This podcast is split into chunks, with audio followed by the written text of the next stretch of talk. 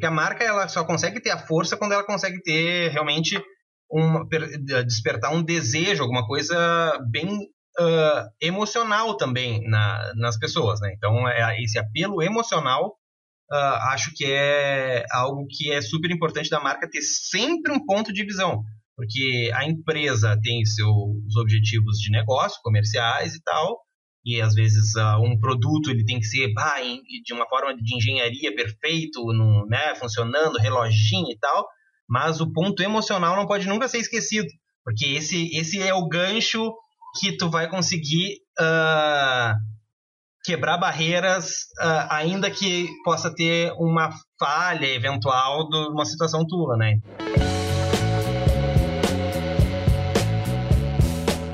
Fala pessoal, bem-vindos a mais um episódio aí do Jogo dos Negócios, um, um, um, podcast aí onde a gente entrevista aí as mentes mais brilhantes da, dos negócios no Brasil e com viés mais pro digital e, e também pro agronegócio, como vocês já sabem. Com isso, hoje eu tenho o um grande empreendedor aí de, de mais de uma década uh, de Porto Alegre, Gustavo Dutra, um amigo aí de, de, de longa data, gremista, se eu não estou enganado, né? Não, não, não. Não, é colorado. Enganado, é enganado. É. Eu, lembrei, eu lembrei do Bruno, eu lembrei do Bruno. O Bruno é gremista, Sim, né? É, ele era bem gremistão mesmo, tatuado e tudo de Grêmio. Eu sou colorado, eu sou colorado. O Bruno nos apresentou... Ah, Nascido em frente, em frente ao, ao Beira Rio até ali. Ah, olha aí, cara. Não, ninguém é perfeito, né, cara? Mas tranquilo, tranquilo. Mas, Gustavo, cara, uh, obrigado aí por, pela, por aceitar o convite e se a gente já puder aí começar com a tua, né, contar um pouco da tua história aí pro pessoal. Tá certo. Eu que agradeço então, né, o convite para essa conversa que é realmente uma conversa entre amigos, assim, faz alguns bons anos que nós nos conhecemos aí em tempos musicais em que uhum. uh, ali era jovens fazendo um som era baseado no grunge e tal, né? O rock and roll aqui em Porto Alegre. Bem legal. Ambos tocavam baixo, né? Nós dois tocávamos contrabaixo, cada um na sua banda. É verdade. Então ali nos conhecemos. Uh, época de faculdade e tal, cada um também cursando o seu, seu curso. No meu caso, eu cursei administração, né? Uh, na Federal aqui do Rio Grande do Sul. E isso foi 2003, entre 2003 e 2008. Teve um período aí do intervalo uh, da faculdade que eu morei um ano na Inglaterra, né, para fazer essa vivência fora, uh, também, claro, trabalhar em todos os tipos de negócio, aprender, criar uma casca aí e e, e depois voltei, re, retomei a faculdade e, e aí concluí em 2008.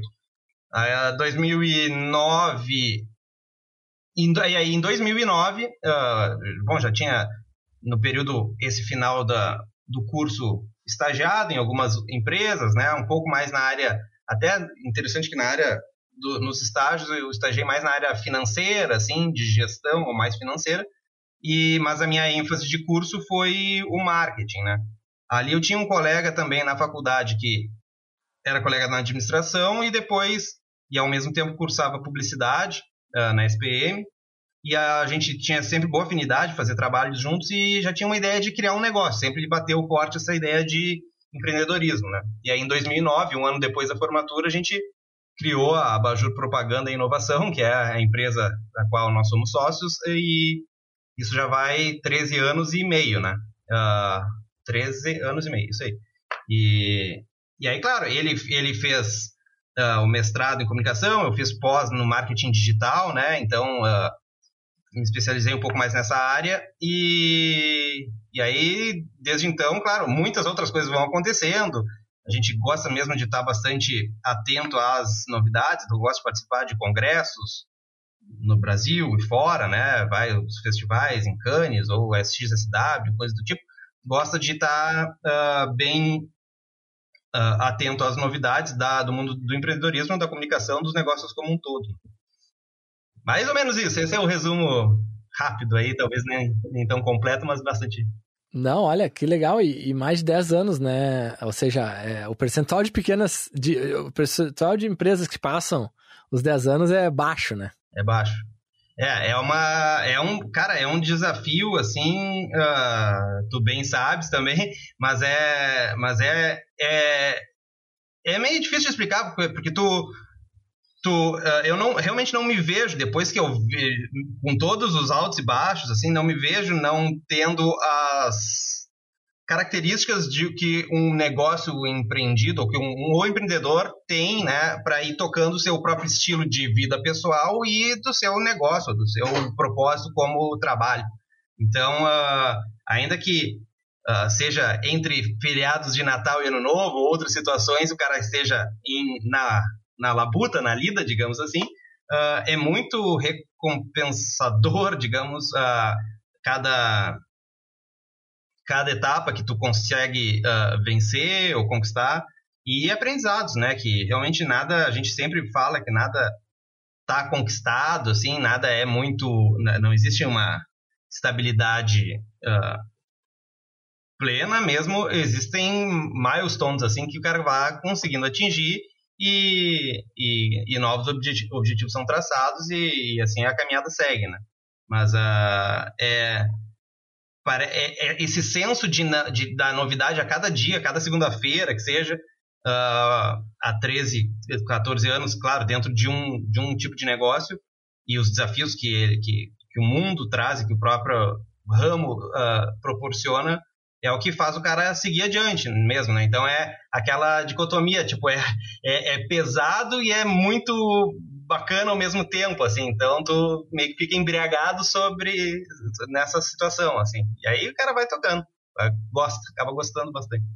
É muito legal, né? Porque Pô, cara, às vezes, assim, domingo de noite, o cara tá ali empolgado para começar na segunda de manhã, né? Acho que quando o cara vê que o cara achou a sua. Achou a sua. achou a veia, né? É bem isso. É, é, é, é e a gente, daqui a pouco, algo que pelo menos a mim tocou e talvez seja uh, comum a muitas pessoas, mesmo que empreendem em, em etapas diferentes, é quando tu começa a perceber que tu precisa tirar um pouco do senso de centralização, né? Que normalmente isso o cara fica um pouco apegado demais à coisa e delegar mais coisas, focar mais no que tu é mais especialista, digamos assim, tu te sente melhor, é que tu vê que tu performa melhor Aí que a coisa começa a criar um novo sentido, tu reinventa um negócio, reinventa o processo, né? E isso é, claro, com a maturidade das coisas, né? Uh, mas é, eu acho que é um ponto super importante de ficar sempre atento, né? De se perceber naquela etapa de vida e de maturidade do negócio quando e quanto tu deve delegar para que a coisa aconteça no seu ponto ótimo, né? E isso eu acho que é, é um, um aprendizado que a gente tem tido constante. Cara, isso é um ponto muito forte, eu acho, pra galera que, que tem um negócio e, e, e, a informa, e uma informação que eu vi, Gustavo, aqui dos Estados Unidos e no Brasil deve ser igual, é que, tipo, se eu não me engano, 90% dos CNPJs não tem mais de uma pessoa que trabalha. Ou seja, ou seja, só 10% dos empreendedores eles conseguem realmente contratar pessoas e delegar, porque 90% vai falar assim, cara, se eu não fizer, como é que é se como é que é essa? Só se eu fizer vai ficar bom, né? Porque, e aí é aquela coisa maluca que é.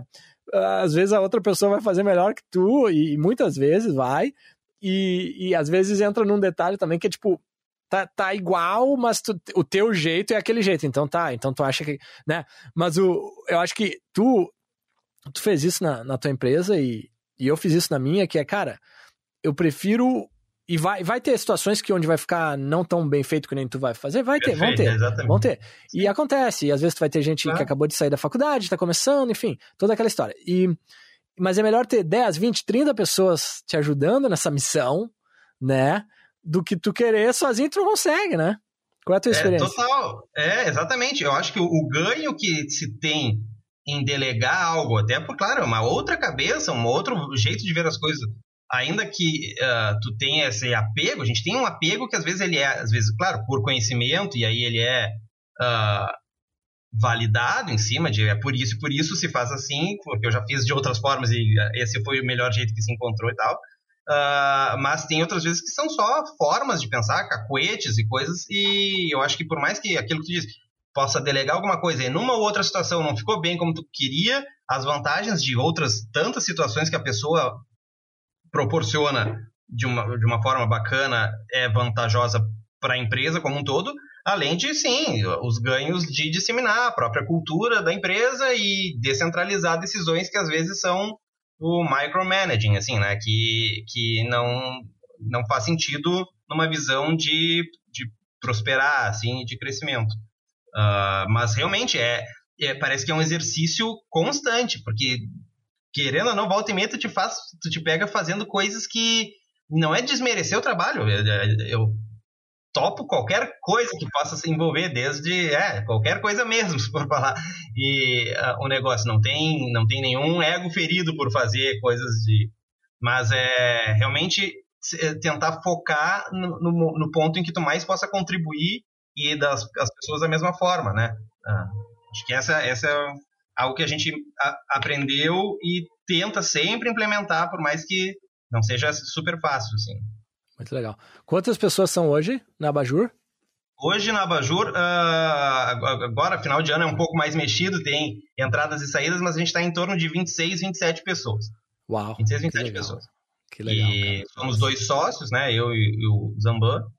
E, e aí tem uma equipe boa, com alguns com uma boa longevidade, né? Digamos, dos 13 anos aí, tem um colega que está já teve uma pessoa que ficou seis e meio, sete quase, e agora tem o mais longevo, está com cinco anos de casa, tem dizer, e vários outros com três e meio, quatro, dois e meio. O que para publicidade, falando um pouco já um pouco da área ou no modelo de marketing, marketing comunicação uh, nesse sentido é uh, é bastantinho, porque se trabalha bastante com uh, pessoas mais jovens mesmo, né? E diria que essa geração mais jovem um pouco, ela tem essa inquietude mais aflorada e, e quer experimentar e tal. Então, reter talentos ou ter uma, uma, uma parceria ou um crescimento assim que a pessoa consiga uh, permanecer na empresa por mais tempo um pouco é um, tanto um desafio para quem está contratando e é uma me parece né não é não somos só não acontece só conosco só na Bajur mas é, é uma realidade uh, do setor cruzando com essa geração que, que quer mais resultados mais rapidamente. Às vezes claro tem outras coisas que fazem com que os resultados ou as atividades sejam proporcionadas mais ou menos rapidamente. Então Uh, não sei como que tu tem encarado essa situação de, de pessoas mesclando com a sua intenção de, de vida pessoal, até agora, claro, com a pandemia passada, ou que seja uh, essa revolução no formato de trabalho, né, em termos de, de mobilidade e tal, isso tudo, uh, muita coisa veio para ficar e até pessoas que Bom, a gente vê todos esses movimentos até, né, que principalmente nos Estados Unidos, a gente vê muitas notícias dos Estados Unidos, as pessoas fazendo, uh, cada vez tem uma nomenclatura diferente de formas de trabalho, trabalhar só o suficiente, trabalhar até ser, então é interessante pensar como o nosso papel, ou o papel de quem tem, faz a gestão de negócio e de pessoas, querendo ou não, né, de grupo de equipe, grupo de trabalho, uh, para ver como adequar dentro de possibilidades, porque, claro, né, uh, ainda é trabalho, uh, da melhor forma para que fique harmônico e a coisa ande Faz, não, faz sentido. É, uma coisa que a gente aprendeu recentemente foi que quando a gente estava crescendo a empresa, e, um, aquela ideia dos empreendedores, às vezes a gente acha que todo mundo é empreendedor também, né? E daí tu fala, não, no início a gente estava muito naquela cultura do não, não, a gente, porque a gente é remoto, né? 100% remoto, sempre foi. E a gente tava, e o remoto já, já, já, já gera uma coisa, já é diferente, né? Já é mais flexível, ok. E a gente, além disso, falava muito assim, ah, uh, aqui é, aqui é né, muito, enfim, horários flexíveis, foco no resultado. E funcionou por um período, só que depois a gente começou a ver, quando chegou ali nos 30 também, 35 pessoas que a gente está hoje, a gente pensou assim, cara, tem boa parte da equipe que, cara, nunca trabalhou antes pô, nunca trabalhou antes, tu pensa, acabaram de se formar, tu pensa, cara, não, é, precisa de uma certa estrutura em termos de, não, né, então assim, no, do que a gente faz, no geral, é foca no resultado, sim, mas também a gente foca no, a gente foca no output, mas foca no input também é, para criar um pouco uma certa estrutura, né. É verdade. É, uh, principalmente é, isso, não teve empresa, né? Certamente não teve empresa uh, que não tenha tido demissões, saídas e entradas, admissões de pessoal, uh, e aí os formatos de realmente de trazer a cultura e fazer com que essa nova pessoa uh, esteja adequada e se, se, sinta pertencendo ao, ao sistema ali, ao, a, a, a companhia, uh, cada vez fica mais desafiador, né? A gente vê que, eu até imagino, o nosso caso hoje, a gente está no modelo híbrido, né? Uh, eu hoje estou trabalhando de casa, mas uh, tem pessoas que foram presencial, presencialmente e alguns estão até em férias, mas uh, a gente tem já se já se estruturou para que esse modelo for, funcionasse, porque tem, no, pra, particularmente do negócio, vantagens, um pouco do encontro pessoal ali e até alguns clientes ah, ainda possam perceber isso um pouco mais de valor do que ser totalmente remoto. Mas acho que também é, é de, de negócio para negócio e de até alguma maturidade macro da, da coisa.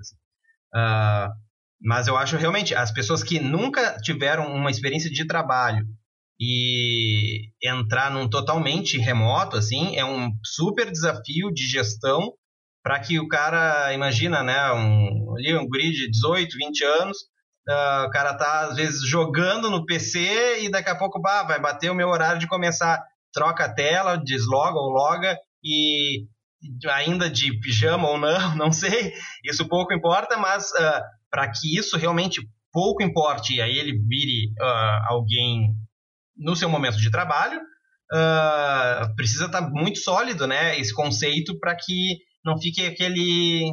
Bom, aí se sabe, né? Algo que patina e não vai, né? Uh, eu gosto bastante de dizer, até estou falando um pouco demais, mas é não. que é interessante do cara. É uma visão também não muito fácil do cara botar em prática, mas muito bacana de ter em mente. Que é no tempo, eu acho que tu é um cara que, pelas tuas publicações e as coisas que tu te propõe, acho que tu consegue executar muito bem, assim. No tempo que tu tá focado ou que tu tá proposto a fazer aquela coisa, faça aquela coisa da melhor forma possível, né? Uhum. Uh, do tipo, bom, seu trabalho da uma e meia, seis e meia, no meio da tarde, um estágio, trabalho que eu vou me organizar para aquilo ali ser, que seja produtivo, que eu veja resultados, que eu não fique aqui, aí vejo uma TV, aí daqui a pouco faço minha torrar. A gente sabe que existe, eh, não é que o cara vai ver, não, mas que tem assim um propósito e tu saiba para que aquilo venha a funcionar. Mas, uh, de novo, conceitualmente, super bacana, gosto de pensar em isso, em outras etapas da vida do cara se focar, mas, uh, claro, a prática às vezes uh, engole o planejamento, né? Mas é, faz parte. Perfeito, perfeito. E, inclusive, antes da gente é, com, começar a gravar, tu comentasse um pouco, e até no início da gravação também, da vida pessoal e vida profissional, fazendo esse link, agora a gente falou um pouco do, da equipe, né? Mas falando do próprio empreendedor, assim, um, tocou um pouco nesse assunto, mas eu acho que e, e, o que eu entendi foi, cara, a galera às vezes quer, ah, eu quero uma vida, como é que chama? O equilíbrio da vida e trabalho, né? Equilíbrio. Ok. Agora, eu acho que o conceito, e não sei se tu concorda com esse conceito, quero ouvir o que, que tu pensa, mas o conceito que eu ouvi há um tempo atrás que eu acho que faz sentido é é uma vida trabalho integrada. Então, o que, que é integrada, né? Para o empreendedor aí, de novo, dá para aplicar isso para toda a equipe? Eu acho, acho que é mais difícil. Na verdade, eu acho que é mais difícil. Mas falando para empreendedor aqui, a vida integrada é, meu, é, o cara, entre aspas, trabalha, entre aspas, vamos botar assim. É, é, o melhor jeito de ilustrar é com as duas mãos, assim, né? Ou seja, tu, tá, tá, tu trabalha, tu faz alguma coisa pessoal, tu trabalha, e não importa o dia da semana, não importa se é feriado, não importa nada. Né, claro que, que tu não pode levar num ponto onde é Natal lá e tu tá com, no trabalho. Tipo, Isso, que né? parece que, exatamente, que é, que, que é quase que só por um presenteísmo. Olha só como eu trabalho. No fim, ele vai ser pouco efetivo. Muito difícil de ter alguém que precise de uma demanda, pode ser, se justifique no meio da noite de Natal, é que tu não possa esperar para responder um e-mail ou uma mensagem. É. Né? Tem situações e situações. Mas uh, o que, o que vale atentar é, é realmente isso. Uh, vale atentar. Cada um, e existem várias realidades, né? A gente consegue falar assim, uh, ou falar sobre as experiências e como tem conseguido lidar com isso. Mas uh, eu diria que essa analogia que tu disse, assim, das coisas entrelaçadas, e a gente tem conexão boa, uh, dispositivos conectar, tudo funcionando para que permita, com para que com uma organização tu te permita realmente a, a transitar entre esses momentos de vida pessoal e vida profissional uh, ativa, né? Então, no stand-by ela está sempre com a luzinha ligada, eu diria, né? Seja uma ou outra. Uh, mas uh, tu troca de, digamos, tu troca ali de aplicativo na tela ou da tua atuação no momento em que ela faz mais sentido uh, estar on, né? Então, acho que é assim, mas eu concordo que é um desafio mesmo para a pessoa conseguir equilibrar, né, o empreendedor perceber de novo aquele momento em que é, ele é mais uh, valioso o tempo dele a ser dedicado naquele momento para aquela situação de vida pessoal ou de negócio e ali sim contribuir uh, debruçado em cima da coisa, né? Fazer o que, o que precisa no momento que precisa. Acho que esse é mais ou menos o segredo, assim, de tentar equilibrar e não ficar com aquela sensação de, de atolado, de cheio de coisa e de, de, de peso, né? E daqui a pouco descuidar, seja de um lado ou de outro. Muito legal faz sentido total, né? E, e, e, nessa linha, assim, uma coisa bem prática que a gente implementou é, é pelo menos não sei, se, não sei se muita gente na equipe faz isso, mas pelo menos é uma recomendação que eu faço para todo mundo, seja da equipe ou seja outros empreendedores, que é, cara, evita a reunião de manhã. Uh, por quê? E depende, de novo, que nem tu falou antes, depende muito da, de cada pessoa, vai ter sua tua fase ali que tá mais, com mais energia e tal. Mas na média, se tivesse que eh, chutar, a maioria das pessoas eh, de manhã ali é um horário que, na, que no meio da manhã, ou de manhã cedo, ou no final da manhã, é o horário que tu tá com maior energia para trabalhar nas coisas, nos projetos grandes. E, e aí, reunião, pelo menos o que eu faço como empreendedor, eu puxo todas as minhas reuniões para de tarde, entendeu? E eu tento, pelo menos, óbvio que se tem um cliente, alguma coisa meio aleatória, ok, mas, mas eu tento e funciona muito bem. Porque de tarde, de, na minha forma, eu já tô mais cansado e eu consigo participar de reunião. Mas pro cara trabalhar focado ali por algumas horas no, nos projetos que vão mover a, mover a agulha, né? Eu não sei, eu não sei se, se né, enfim, cada um fa, faz um jeito, né? Mas, mas ali é muito com essa que tu falou da gestão da energia do, do, do empreendedor, né? É, porque é, é, realmente é o desafio, é, é, esse cruzamento, tanto de energia, de tempo, assim, no formato mais uh, objetivo da coisa mesmo, e, e estar presente, né? Que é, eu acho que é mais ou menos o, o ponto que a gente está girando em torno, seja para o empreendedor, ou para o próprio colaborador, ou para a parte que estiver participante, assim, de realmente ser interessado. Eu gosto de usar um termo assim, de se apropriar da situação. Assim, eu sempre falo com colegas, que seja assim, tipo, ah, às vezes uh, existem uma ou outra pessoa que pode resolver a coisa, mas uh, quem que vai se apropriar dessa resolução? Quem que vai, né, quase capitanear o problema até que ele, né, vá ao próximo passo, assim? E eu acho que isso isso, isso é, é, é, o, é o fundamental das pessoas perceberem o momento em que elas podem ser esse, esse ator e, e assim e assim fazer. E aí e ver outros momentos em que claro aí a gente falou sobre anteriormente sobre delegar situações e tal mas é como tu disseste aí de da, do, do, ponto também da energia uh, eu concordo contigo que Uh, pelo menos para mim funciona muito, que de manhã eu consigo ter uma concentração um pouco mais, uma rotina, é porque parece que amanhã a rotina ela respeita mais o que tu planejou. E a partir da tarde não é mais tanto o que tu planejou, é como a vida tipo te demonstrou no decorrer do dia. Então tu parece um pouco assim, né, uh, num geral. Mas uh, certamente tem características de cada negócio e perfil de, de pessoa também, né? Legal. E, e uma pergunta sobre empreendedorismo, assim, um, da, das empresas que tu já visse serem bem sucedidas e das que, das que não foram, das que não deram certo, uh, quando tu olha para o teu círculo ou para o mercado. O que, que tu acha que são as coisas que. algumas dicas mais importantes, os pilares mais importantes para ter um negócio que dure mais de 10 anos, por exemplo?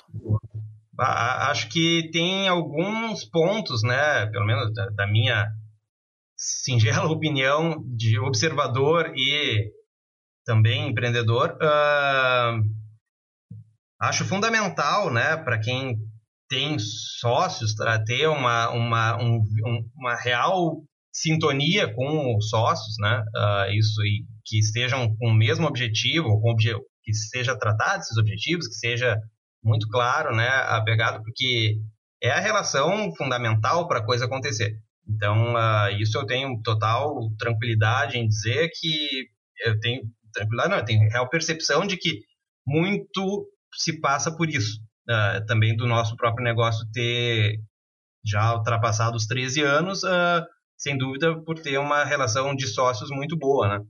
Então, acho que isso é, é muito importante. Eu acho até que o, tira o chapéu total para o empreendedor solo, digamos assim. Eu não acho esse termo também não é porque, claro, cara, depende de todo um contexto, né? Pessoas, mais. Mas, digamos assim, o, o, o sócio único, assim, proprietário ali, ah, o cara é um desbravador uh, poderoso, eu diria, assim, porque passa dificuldades, é ele com as circunstâncias dele, às vezes debates, noites sem dormir, não que o sócio também não passe, mas uh, o sem, o, o, sozinho ali nessa, nessa configuração, pesado, mas por isso que tem que ter muita. E aí também uh, passa aí outro outro fator importante é a reflexão, a serenidade e saber que existem saídas, né? Nada nada é uh, conclusivo, né? Como eu disse antes, eu não, eu não gosto de trabalhar com conceitos de tipo estabilidade ou ah isso é sempre foi assim sempre vai ser assim. Não certamente não. O que se sabe é que não será sempre do mesma forma. Então uh, ver alternativas saídas um, tem momentos existem altos e baixos né no, no, numa numa trajetória e é claro aí as coisas uh, de hard skills, obviamente, né? O cara precisa buscar conhecimento, se aprimorar, uh, porque o mercado, seja ele qual for, muito está cada vez mais competitivo, está ultra conectado, né? Bem, não existe fronteira alguma, quase assim. O, e, e aí, bom, é, acho que aí eu poderia ficar citando alguns outros, assim, mas acho que é os principais, assim, do tipo, ah, é, a questão de ter uma solidez de propósito em sociedade e perseverança e saber que existem fluxos e, e saídas, assim, né? Sempre tem, não, não pensa que, ah, é, é tudo ou nada, vou agora é, tem que ter algum tipo de planejamento, ter uma serenidade, uma tranquilidade, que é sempre difícil, porque realmente empreender, é, o cara tem que ter um, um coração bom aí para aguentar alguns trancos. E, mas uh, perceber que tem coisas bem cíclicas também. Isso faz muito, muito legal essa área. E, e, e, até entrando um pouquinho mais a fundo nesse ponto do último que tu falasse, né? Vamos, vamos usar um termo que está em, tá em moda aí, né? Mas a saúde mental, né? Do, do empreendedor, né, cara? Dos altos e baixos que tu falasse. O que que... Algumas dicas aí pra galera eu. Pois é. Eu, eu acho que é sempre bom, assim. Uh, acho que o ambiente. Eu acho que, como tem bastante gente vivenciando situações muito parecidas, eu acho que a, a, conversação sobre o tema já é super saudável, assim, o cara consegue ver sensações, só conversar tu já te percebe ter essa, né, seja empatia ou seja, bom, bah, me vejo na situação do cara. Tá? A gente pode, por exemplo, eu e tu, Uh, nem ter falado de uma situação específica, mas o cara já consegue quase que se reconhecer, ah, eu já vivi mais ou menos a mesma coisa. E certamente muitos empreendedores estão vivendo muitas coisas muito similares. E às vezes só essa conversa já dá uma aliviada que parece que a gente está. Né? Existe um, uma percepção uh, geral de grupo sobre o mesmo sentimento, também de saúde mental. Uh, então acho que sou bem fã da, dessa, desse tipo de, seja de, de grupos, de comitês, sei lá, coisas do tipo que possam uh, conversar sobre a, a, temática de gestão ou dos desafios do próprio gestor, empreendedor. Existem, né?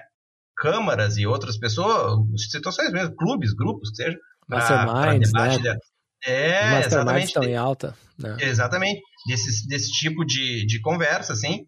E que pode ser, claramente, não precisa ser coisas mega organizadas, pode ser com, com grupos de amigos de outros, outros nichos, né? Todo mundo daqui a pouco conhece um empreendedor de áreas diferentes e certamente tem vivências, temores e situações que, que são comuns a eles, né? Uh, então, acho que é isso. Eu, bem dizer, óbvio, óbvio. Uh, existem to, to, toda uma literatura aí de, de, de técnicas e pessoas uh, dessa área que fala sobre formas de tu ter, organizar uma, uma, uma rotina de eficiência uh, ou, ou de mais tranquilidade para tocar o teu negócio, aí é esse cruzamento meio de novo do pessoal com o profissional, uh, que aí cada um vá atrelar o que faz mais sentido para si mesmo, assim, né? Mas existem, eu gosto até, gosto, a gente, um tempo atrás até já tinha comentado sobre uh, outras referências de, de escritores ou de, seja, quase num, num, num universo um pouco mais de psicologias e tal, que acho que possa fazer com que o cara tenha uma visão uh, que funcione tanto para a vida pessoal quanto para a vida empreendedora, né?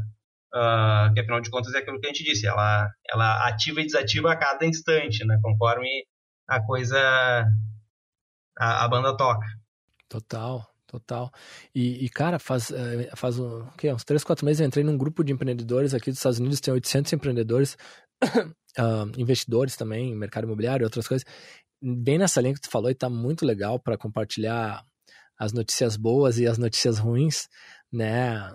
E, e aí outra coisa que eu recomendo para todo mundo, cara, é, é se possível fazer terapia, né? Ah, e o outro e o outro é é também um coach, né? um coach ali, porque a terapia e o coach são diferentes, né? O coach envolve.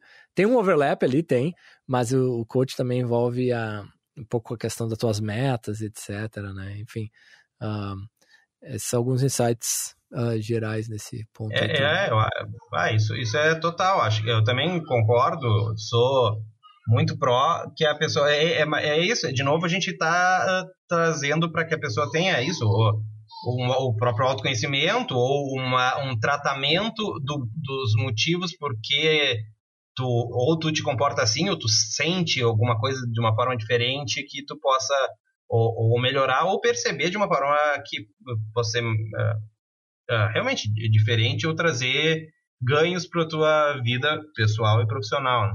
Acho super bacana. É, criar aquela rede de apoio, né? E uma, uma frase que eu ouvi faz um tempo e faz todo sentido é, cara, o empreendedorismo é o maior curso de desenvolvimento pessoal que existe, né?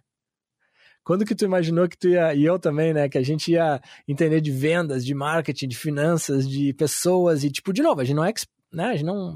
Não, não quer, não quer dizer que a gente é, é expert em tudo, né? Mas é um, não, um, claro um assunto, um assunto até para compartilhar que eu estou estudando a fundo agora, cara, é produto que até, aliás, seis meses, um ano atrás, nem cai, não tinha nem caído a ficha, que é uma coisa crítica, porque eu começo a olhar uh, pro Elon Musk agora que tá, né, ele, ele, ele, ganhou, ele ganhou alguns haters aí recentemente, né, bastante haters recentemente, mas, é, então é um nome mais polêmico hoje, né, mas, mas, cara, tu começa a observar, ok, no que que esse cara, o que que ele é bom? E ele é muito bom em produto, e eu falei, caraca, meu, melhoria de produto, sabe? Que nem quando o cara recebe uma atualização no, no, no, iPhone, quer dizer que tem alguém lá que trabalhou para melhorar aquele iPhone. É, isso é a melhoria do produto, para quem não tá ligado. Então, Gustavo, para mim, velho, foi uma virada de. Então, voltando pro ponto mais macro, é, cara, é, uma, é, um, é um desenvolvimento pessoal bizarro, né? É, né? Tem muitas frentes, né, que o cara se vê carente de desenvolvimento mesmo, porque realmente a gente não é, não consegue ser especialista a esse ponto de tudo. É. E, mas tem um interesse em, em, ter sempre uma melhoria contínua. Então, isso é um outro ponto que é super importante do próprio empreendedor estar tá atento, né, para isso também não criar uma, uma confusão mental, assim, daqui a pouco o cara achar que, que vai conhecer de tudo a, a, no, no, no, topo da coisa. Não tem não. como, não tem como, uh, não, pelo menos uh, uh, não é, não, não, não na expectativa que a pessoa possa vir a ter. Então, uh, mas eu sou, eu gosto muito também de conhecer um pouco, um pouco de tudo, assim, gosto dessa visão generalista para por interesse geral, assim, e, e, eu acho que, claro, tem em alguns momentos, ah, quando interessa um pouquinho mais, tu vai um pouco mais a fundo. Tu disseste, tipo, ah, agora vou pegar esses seis meses ou um pouco mais para me dedicar um pouco mais nessa área. Ah, tá, cheguei até certo ponto. Não sou especialista, mas eu já avancei um tanto mais. E assim gente, o cara vai se moldando, né? É, a gente começou quase que falando sobre ah, qual a qualificação de graduação e tal, e, mas é bem o que tu disseste, no, no intervalo, nessa, na caminhada do empreendedorismo, tu vê tanta coisa, tu vivencia tanta coisa, aprende de, de formas desconstruídas, assim, uhum. que, tu não, que é, é a, a, o valor disso é imensurável, né, cara? É, é, é muito legal. E, e, de novo, por mais que seja muito pessoal, não é assim, ah, mas tu fez o curso de empreendedorismo, não, é, a minha vivência é diferente da tua ou de outra pessoa, mas e completamente diferente, né? Porque isso, eu com as minhas circunstâncias e meu meu uh, meu ponto que eu vivi de fato em, em tempo, espaço, mas tem inúmeras pontos de conexões, interconexões assim com a tua e com a da outra pessoa. Certamente a gente viveu, se não exatamente a mesma situação, muito similar a ponto de quase que perceber um, um padrão, né? Em, em sentimento internalizado e em aprendizado para uma próxima etapa. Isso é muito louco, assim, e aí que o cara consegue ver assim, que realmente o empreendedorismo ele te lança coisas muito específicas do, da tua vivência e ao mesmo tempo coisas que são comuns a todas as outras vivências. Isso é, isso é bem tri, assim. Nossa, faz sentido, faz sentido. E, e eu acho que nessa área do, do, do, do, da pessoa aprender, tem um quesito importante que é é, pô, por exemplo, no nosso caso aqui, a gente está contratando um head de produto, tá? Cara, como é que eu vou contra... como é que eu vou saber se alguém é bom, cara? É muito difícil, né? E, ah. e gente, aí, é, aí é um assunto, assunto à parte aí que é recrutamento e taxa de sucesso na recruta, no recrutamento. Legal. Mas, mas mesmo assim, no head de produto, cara, como é que eu vou saber se o cara é bom em poucas horas de conversa e fazendo aí um fazer um case study rápido ali, ok?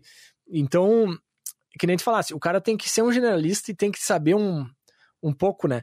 E, e aquele início, né? E, e, aí tu vai poder, vai poder ter conversas, tu vai poder direcionar a pessoa, a pessoa é o expert nível hard, mas tu pelo menos fala a mesma língua, né? Acho que é importante, né? É, ah, total. É, tanto para a pessoa que está iniciando se sentir uh, também tem um para trocar, assim, né?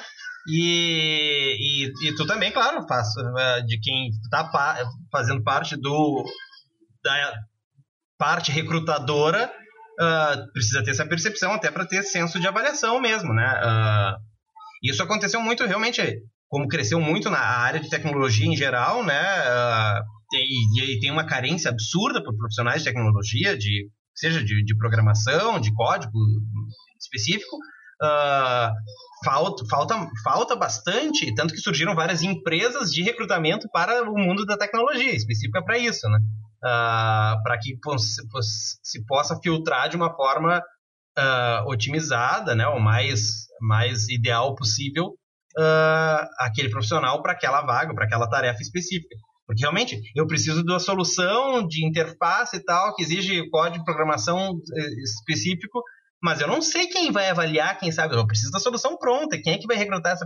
Então que se criou um intervalo ali que, que deu oportunidade de empreendedorismo para um monte de gente aí. Então, isso é outra coisa bacana do, do empreendedorismo e da, da, da, dinâmica da evolução das coisas, né? Da prestação de serviço ou do, dos produtos em si. Como cria oportunidades para quem está uh, atento né? e consegue estruturar a cumprir essa oportunidade. Total. E agora trazendo um pouco mais para o marketing, comunicação, publicidade, que é uma área que tu é muito, tem muita experiência. É, quando tu olha assim, Gustavo, nos últimos mais de 10 anos aí, é, o que tu vê hoje que são os três maiores erros que as empresas fazem nessa, nessa área de marketing, comunicação ou publicidade? Pois é, uh, pode ser, claro, totalmente visão de tempo, vendo atualmente, assim, um pouco também da minha percepção particular, é, ah, essa, é, existe né, uma situação mundial aí em termos de desde de visões políticas, polarização de vários tópicos, né? e, e a apropriação das marcas em cima também de visões políticas e tópicos em geral uh, de debate social, assim, digamos, uh, que, da sociedade.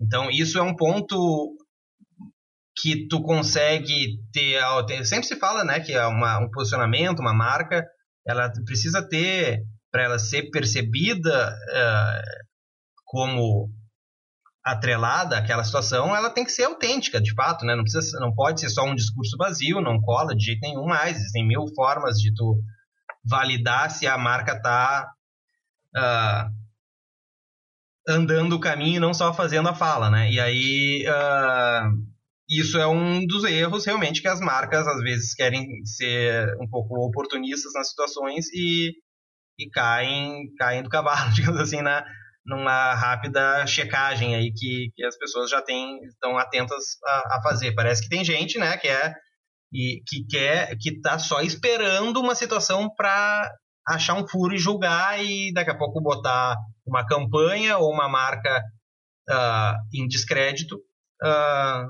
por uma situação. Então, acho que esse é um ponto de muita atenção. Uh, a, a, temática em que a sociedade está uh, interagindo hoje e se apropriar ou não. Existem muito. É, é, é, porque existe um anseio de discurso, às vezes, das marcas, e às vezes ela não tem um apego a esse, esse, esse debate, ou o que se fala em termos de lugar de fala, né? Não tem propriedade muito para falar, porque não faz, o cara, sei lá, produz parafuso. A fábrica de parafuso talvez não tenha que ter um posicionamento externalizado sobre tal pauta, né? Mas às vezes uh, existe, parece que uma pressão ali faz com que. Né? Então, uh, acho que isso é uma das coisas. Mas tem, tem muitas outras formas né, que, que eu diria que as marcas também possam uh, pensar. Tem, então, na, nas pautas que a sociedade está se importando, vai passar um pouco também pela, pelo termo dos ESG da vida, e isso também existe to toda uma roupagem para isso.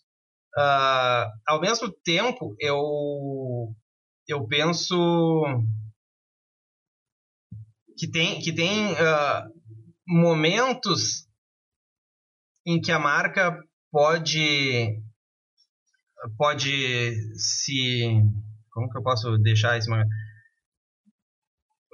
não que ela vá uh, viver um mundo paralelo, assim, mas que ela, que ela possa criar a, a, a, o seu universo, assim, né? Existem marcas que têm o seu próprio universo e ela é quase que blindada às coisas que acontecem uh, como pessoas. Existem pessoas que quase que podem, sei lá, fazer qualquer coisa para um determinado grupo e é blindada, uh, uh, se acha algum recurso para uh, aliviar ou não, seja passar pano, mas existem marcas que elas, naturalmente, elas são blindadas, elas estão, às vezes são marcas que estão ali no nicho mais de luxo ou coisa do tipo, que conseguem tra transitar e passar não perfeitamente ilesas, ou quase isso, né, despercebidas de grandes polêmicas e está sempre porque elas se usa técnicas de blindagem, assim. Também é um aprofundamento que não cabe aqui agora.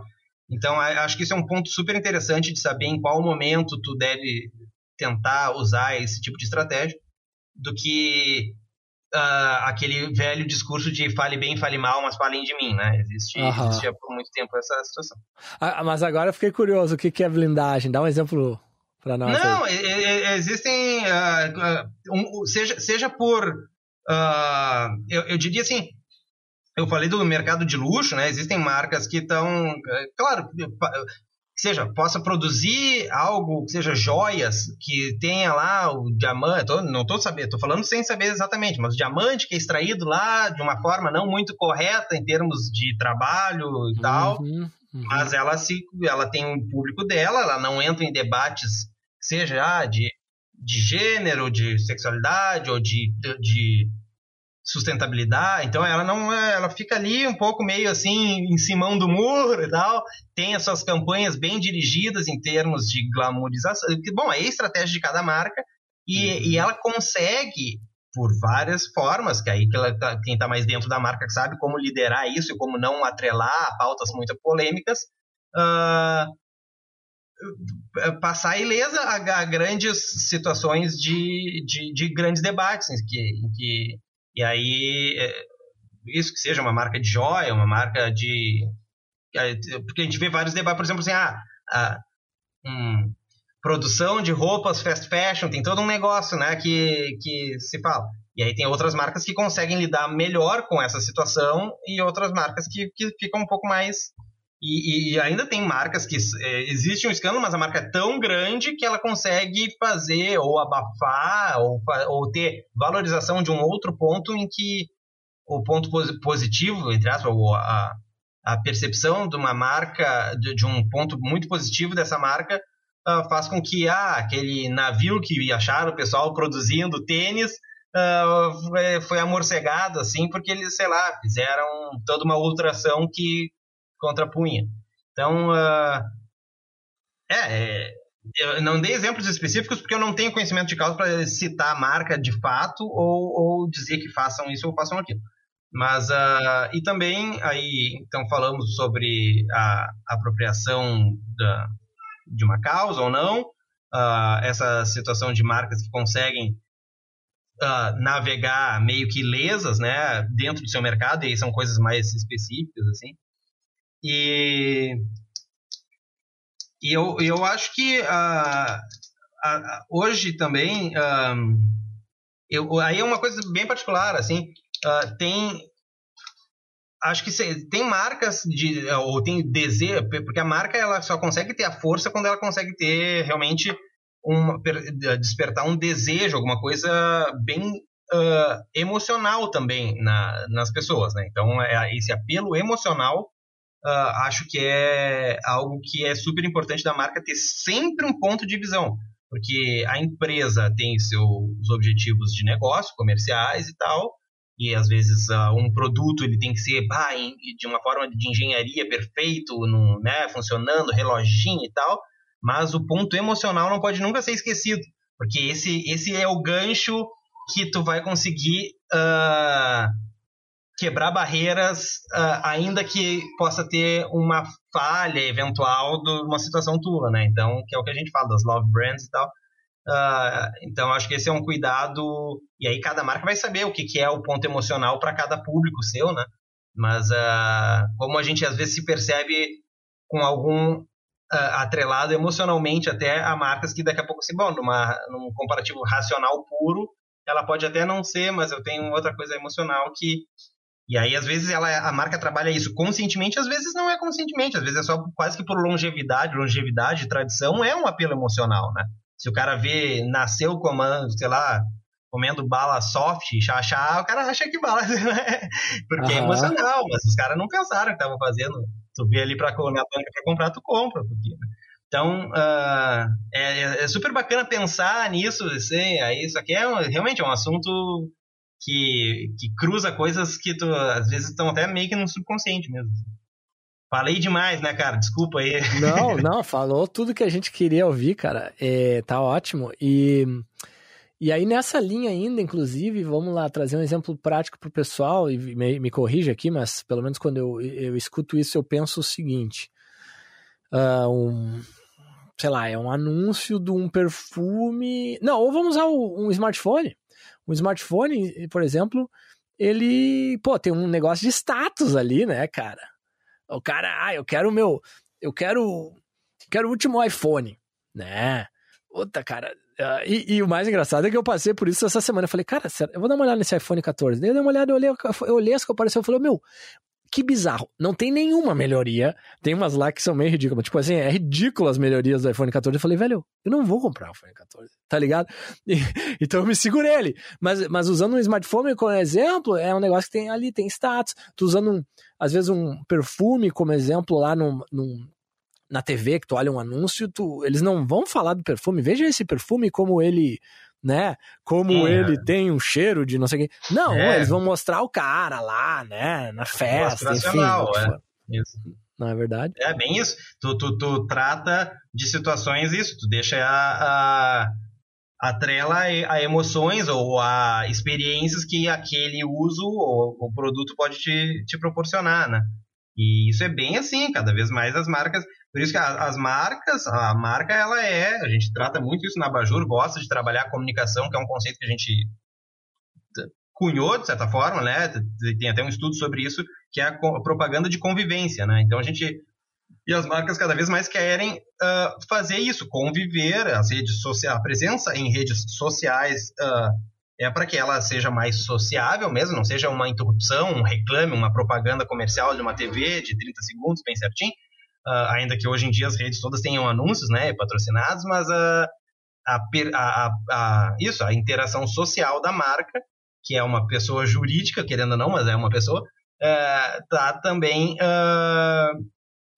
participando da tua vida. Então, acho que é mais um exemplo, a marca é mais um exemplo de como a nossa vida pessoal e profissional ela é entrelaçada, né? O que a gente trabalha, o que a gente consome, ela é, é, é ela faz parte das nossas 24 horas todos os dias, uh, seja ela consciente ou não, né? Então, eu, eu aqui estou consumindo todos os dias sem parar, não só energia elétrica, claro, é de uma concessionária específica por razões uh, de estado ou não, mas é então ela querendo ou não, eu tenho impacto dela todos os meses quando chega a conta dela, a, a conta dela tem um valor uh, monetário que eu preciso pagar, mas ela tem uma prestação de serviço, ela tem também ali um, um digamos uma via de mídia, um intervalo de comunicação que ela volta e meia vem, ah, vem uma mensagem de Natal, assim, é um jeito de comunicar. Então, eu tô dizendo assim, uh, existe, e aí ela está presente nas redes sociais. Eu tô dando um exemplo que é uma coisa que a gente nem percebe, mas a gente é consumidor de energia elétrica e é uma marca, né? Provavelmente, às vezes a pessoa sabe, muitas pessoas sabem qual é a sua concessionária de energia elétrica,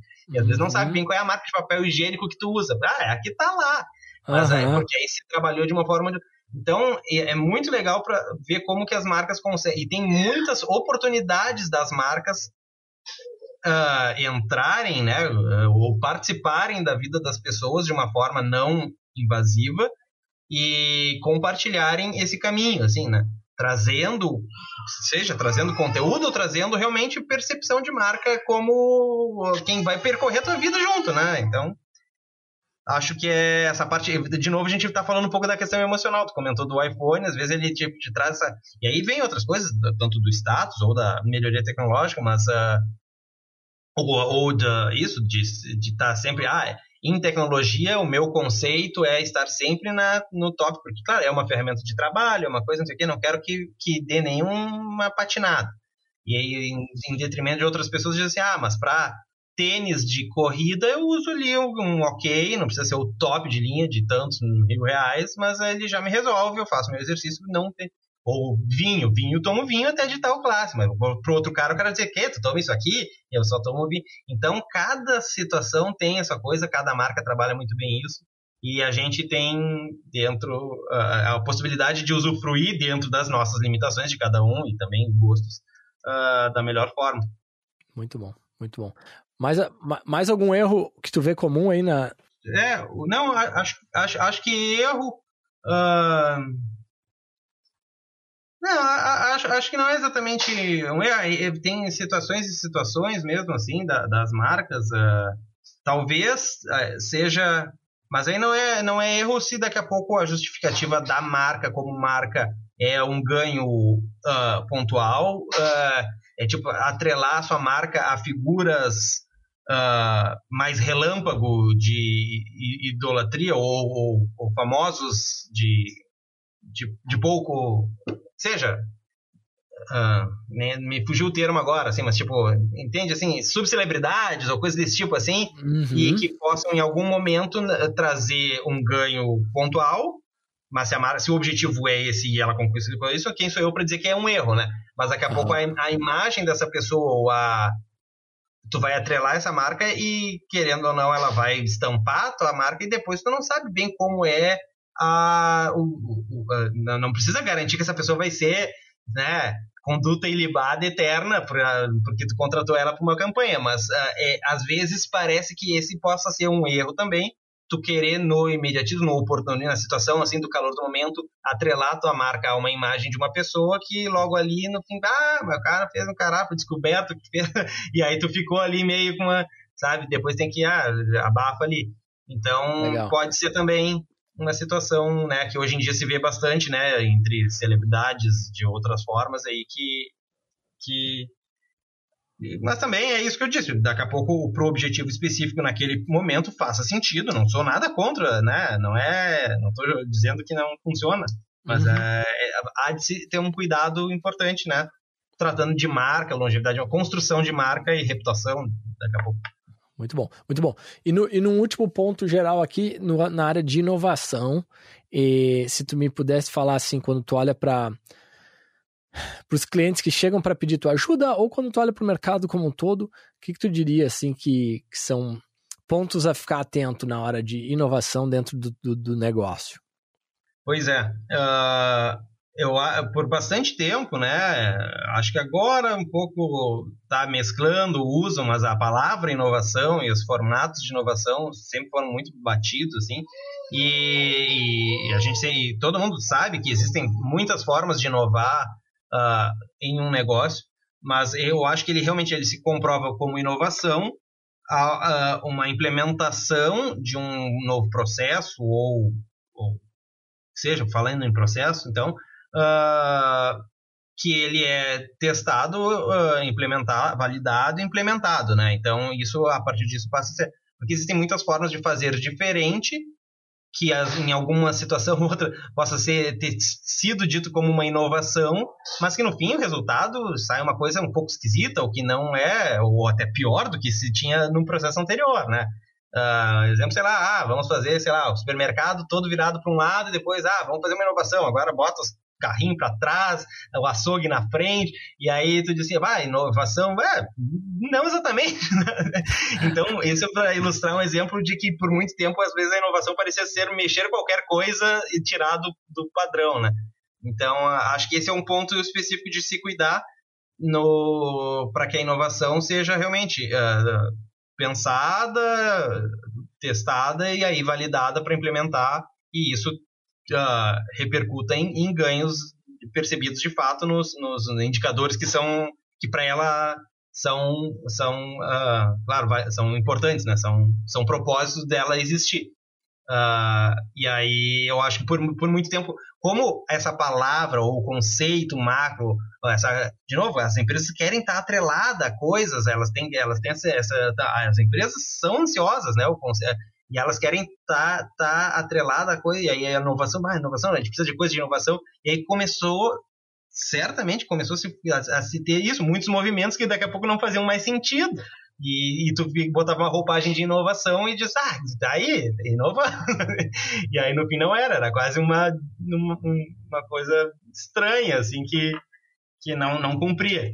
Então acho que mais ou menos esse é o cuidado, assim, e mas, certamente o exercício, mesmo que de muitas coisas dessas que foram conceituadas como inovação e não, de fato, depois se viu que não era, foi uma, foi uma tentativa, pelo menos acho que é bom que tenha iniciativa de, né? E aí sim, tu dedicar um tempo ou um, um, uma área para que se proponha teste e saber que nem tudo vai dar certo vai ser tida como uma inovação. Às vezes são projetos que têm um propósito, se testa e se, se aprende, né? Então, uh, mais ou menos isso, assim, mas a...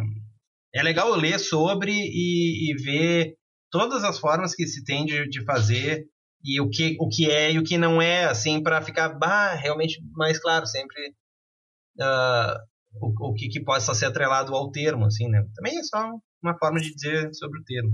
Bem legal.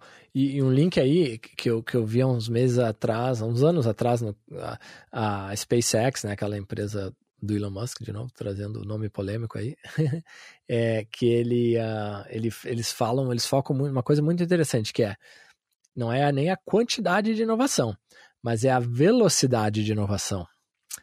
Ah, ou seja, a velocidade de inovação é mais importante do que do que inovação em si, né? Eles estavam falando, ou seja, faz sentido. E aí quando começa a olhar até em, em mercados que tu não tem um, como é que chama no português? No inglês chama moat, né? Mas que tu não tem um diferencial muito, muito sólido. Cara, se alguém vai te copiar, no nosso caso, se alguém tá nos copiar, cara, não tem, não tem, a gente não vê como um grande problema, como assim, como uma grande ameaça. Por quê? Porque quando tentam copiar, velho, a ideia é que tu já esteja alguns anos é, é, é na verdade. frente. Quando alguém executa aquela ideia, tu já tá na duas, três ideias para frente, não é verdade?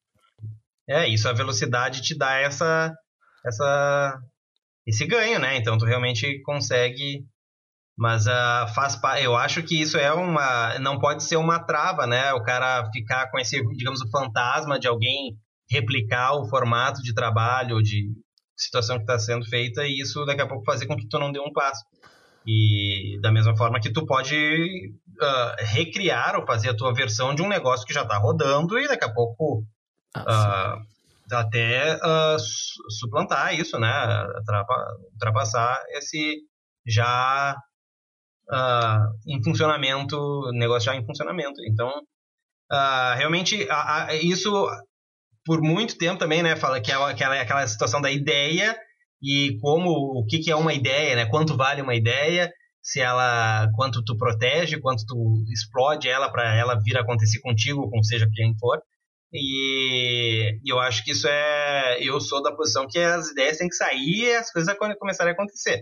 Então, uh, não, não, não, não, não acho que que faz parte, que eu acho que faz parte do jogo as, as melhorias, a observação de uma outra situação e alguém poder fazer uma coisa tão boa quanto ou melhor que a tua e da mesma forma que tu pode fazer e basta quem consegue fazer as coisas mais rápido e, e ter Perfeito. as competências ali, as situações, oportunidades que, que façam o diferencial. É o mercado, né? O mercado o é, market, não, né? fácil não é, é, por isso que a gente volta ao ponto inicial ali, né? Se o cara quer ficar enlouquecido é começar a brincar disso aí, assim, sempre tem um negócio para correr atrás, nunca tá, nunca consegue deitar numa rede.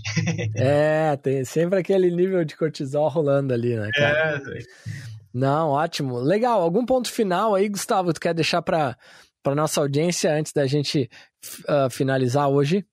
Não, cara, eu acho que, na verdade, o que eu tenho é agradecer, né? Acho que a conversa foi muito boa, embora de repente tenha forma. falado um pouco mais do que do que uh, seria a, a minha, minha etapa aqui. Mas uh, acho que a, a iniciativa, assim, uh, da, da, conversa, muito, muito bacana, assim. Tem, assisti as outras também, gostei bastante.